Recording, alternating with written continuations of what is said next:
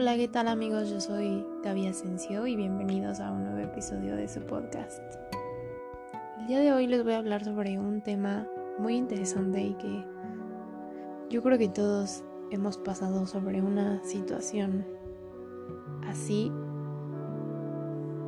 o en algún punto todos vamos a pasar por algo así. Les voy a platicar sobre qué es el duelo. Y como todos saben, han escuchado, el duelo es el proceso psicológico al que nos enfrentamos tras la pérdida. Algo que, pues como les decía, todos o tarde o temprano viviremos a lo largo de nuestra vida. La pérdida de cualquier objeto de apego provoca un duelo o la pérdida de cualquier ser amado. Si bien la intensidad y las características de este pueden variar a gran medida y en función del grado de vinculación emocional, ya sea con el objeto o el ser amado. Aunque el duelo se asocia inmediatamente a la muerte, las pérdidas pueden ser muy diversas, ya sea ruptura de pareja, cambios de domicilio, cambios de estatus profesional, procesos de enfermedad o de merma funcional, entre muchos otros ejemplos. Existen cinco famosas fases del duelo, como son la negación, la ira, la negociación, la depresión y la aceptación. En la primera fase, que es la negación, existe una reacción que se produce de forma muy habitual inmediatamente después de una pérdida. No es infrecuente que cuando experimentemos una pérdida súbita tengamos una sensación de irrealidad o de incredulidad que puede verse acompañada de una congelación de las emociones. Se puede manifestar con expresiones tales como aún no me creo que sea verdad, es como si estuviera viviendo una pesadilla e incluso con actitudes de aparente entereza emocional o de actuar como si no hubiera estado pasando nada de eso, incluso un estado de shock. La negación puede ser más sutil y presentarse de un modo difuso o abstracto, restando importancia a la gravedad de la pérdida o incluso no asumiendo que sea irreversible cuando en muchos casos lamentablemente lo es. En la fase número 2, que es la ira, a menudo el primer contacto con las emociones tras la negación puede ser en forma pues de ira. Y aquí se activan sentimientos de frustración y de impotencia, que pues pueden acabar en atribuir la responsabilidad de una pérdida irremediable a un tercero.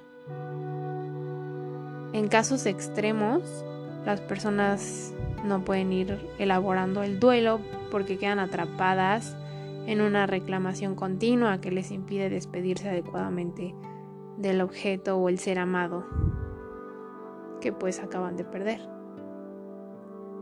Y en la fase número 3, que es la negociación, aquí se comienza a contactar con la realidad de la pérdida al tiempo que se empiezan a explorar qué cosas hacer para revertir la situación.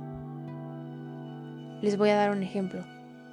Cuando alguien se le diagnostica una enfermedad terminal y comienza a explorar opciones de tratamiento, pese a haber sido informado de que no hay cura posible, a quien cree o a quien cree que podrá recuperar una relación de pareja ya definitivamente rota, si empieza a comportarse de otra manera. Esos son dos ejemplos en negociación. En la fase número 4, que es la depresión, aquí a medida que avanza el proceso de duelo y se va asumiendo la realidad de la pérdida, se comienza a contactar con lo que implica emocionalmente la ausencia, lo que se manifiesta de diversos modos. Puede ser pena, nostalgia, tendencia al aislamiento social y pérdida de interés por lo cotidiano. Aunque se denomina a esta fase depresión, sería más correcto denominarla pena o tristeza, perdiendo así la connotación de que se trata de algo patológico. De algún modo, solo doliéndonos de la pérdida puede empezar el camino para seguir viviendo a pesar de ella. Y en la fase número 5 y última es la aceptación. Supone la llegada de un estado de calma asociado a la comprensión, no solo racional, sino también emocional, de que la muerte y otras pérdidas son fenómenos inherentes a la vida humana. Se podría aplicar la metáfora de una herida que acaba cicatrizando lo que no implica dejar de recordar, sino poder seguir viviendo con ello. Aunque el duelo es un proceso personal, también es importante su vertiente social. Todas las culturas han ido desarrollando formas de canalizar ese dolor a través de los lazos comunitarios, o sea, compartir el dolor con nosotros, y con elaboraciones simbológicas que a menudo pues dan un sentido trascendente a la pérdida. Es muy importante chicos aprender a cuándo pedir ayuda especializada. Hay que recordar que el duelo es parte de la vida y por tanto pues es importante no patologizarlo. También es importante que a veces puede acabar complicándose de manera que la persona queda atrapada en ese dolor que le impide seguir adelante. Puede ocurrir de muchas formas. Por ejemplo, cuadros depresivos intensos o cronificados. También conductas de huida de las emociones que el duelo genera a través del uso del alcohol u otras drogas. Reaparición en una pérdida presente de emociones y sentimientos de un duelo no resuelto en el pasado. Y también presencia de fantasías de reunirse con el ser querido buscando la muerte de forma pasiva o activa. Y cuando el duelo se complica, es importante pedir ayuda al entorno. Y, si es preciso, recabar la ayuda de los profesionales de salud mental.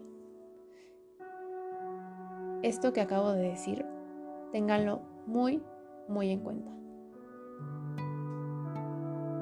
Es importante aprender a pedir ayuda cuando alguien lo necesita. Gracias por escucharme y que tengan lindo día. Soy Gaby Asensio y así me despido.